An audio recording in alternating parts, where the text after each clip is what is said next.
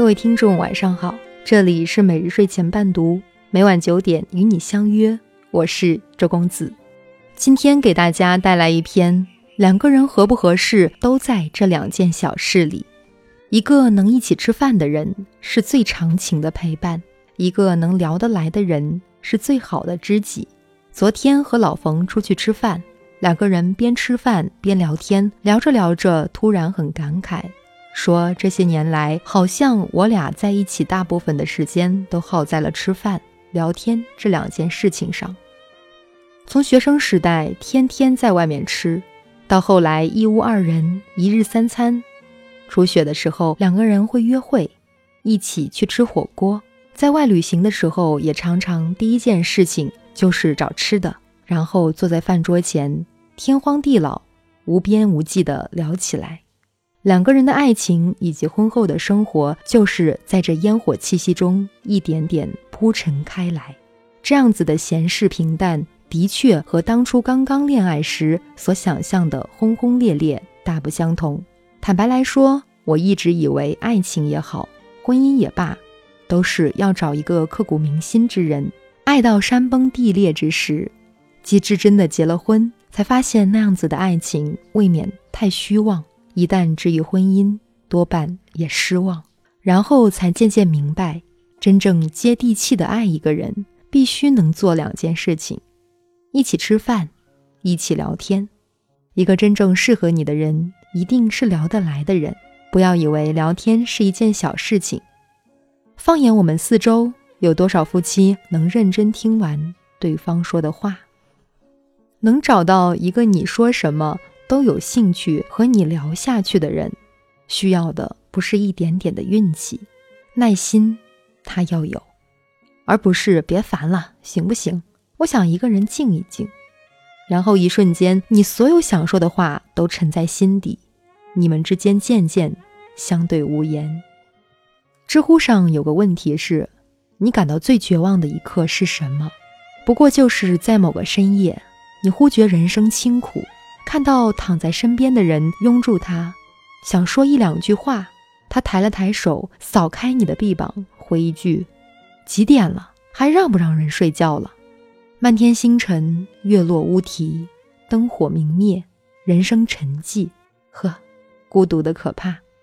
懂，他要有，而不是我不知道你在说什么。真正相互了解的人都是心照不宣的。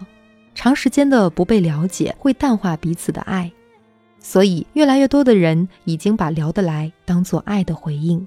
不惑之年尚未结婚的王志文参加访谈节目。谈起婚姻问题时，说自己一直没有遇到合适的人。朱军问他什么是合适的人，他答：能随时随地聊天。同样的，还有赵又廷，他在金星访谈时坦诚自己是一个无趣的宅男，唯独遇到高圆圆，一切都不一样了。他说他俩话很多，永远都有聊不完的话题。关于吃饭，就更不用多说了。两个人彼此相爱，最期待的那一点温暖，不就是夜幕降临、黄昏的一盏灯光下，彼此坐下来，就着热腾腾的饭菜，吞咽尽一天的辛苦奔波。最新的综艺节目《向往的生活》里，何炅和黄磊生活在远离城市喧嚣的偏远乡村，每天都在为一顿饭而忙碌。他们最开心的时刻是老朋友到访，他们端上自己的拿手菜。和朋友们酣畅淋漓地聊起来，时光在那个小小的院子里变得很慢很慢，慢到只剩了两件事：吃饭、聊天。看节目的时候，我一直在想，什么是何炅和黄磊向往的生活？后来终于明白，大部分人一生所求，不过就是能开开心心吃个饭，有人听听自己的心事。就像黄磊在节目里所说的那样。年轻的时候呢，总以为爱情呀、生活呀，都是么么哒、萌萌哒。后来才发现，如果两个人只有么么哒，那么日子一定过得疙疙瘩瘩。真正的过日子，一定要找个能聊天、能吃饭的人在一起。我想，这也是黄磊和孙俪这么多年来始终幸福的原因。他们真正懂得什么是婚姻，什么是生活。我们最怕一生孤独，我们最怕无人相知。一个能一起吃饭的人，是最长情的陪伴；一个能聊得来的人，是最好的知己。尼采曾说：“婚姻生活犹如长期的对话。”当你要迈进婚姻生活的时候，一定要先这样反问自己：你是否能和这位女子在白头偕老时仍谈笑风生？婚姻生活的其余一切都是短暂的，在一起的大部分时光都是在对话中度过的。所以，找一个能一起吃饭聊天的人吧，这是婚姻的最高境界，也是最务实的需求。要不然，我们日日相对，夜夜同眠。凭什么打发时光？又怎么排遣郁闷？晚上照旧闲步，月影交错的小花园里，有一女子拉着男人的手，一双脸扬起来。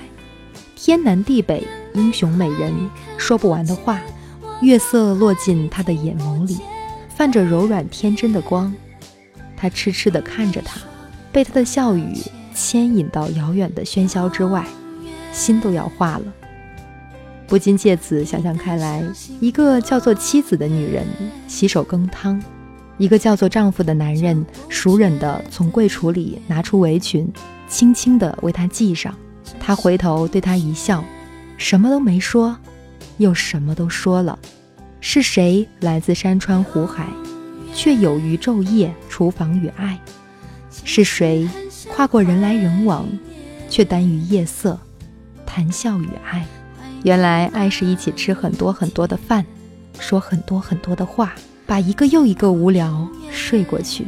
今天晚上的故事就分享到这里，我是主播周公子，每晚九点与你相约在每日睡前伴读，不见不散。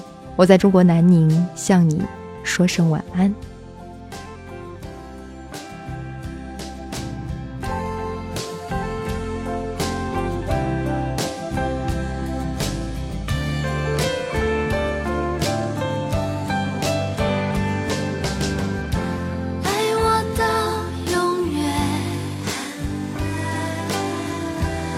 笑得那么甜我心甘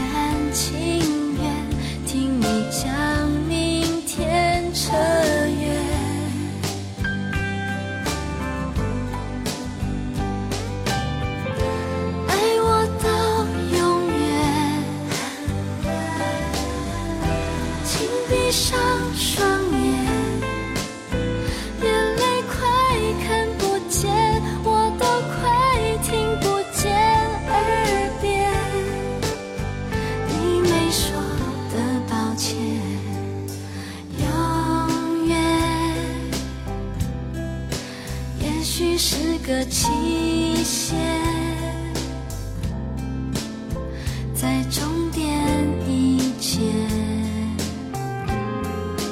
没有永远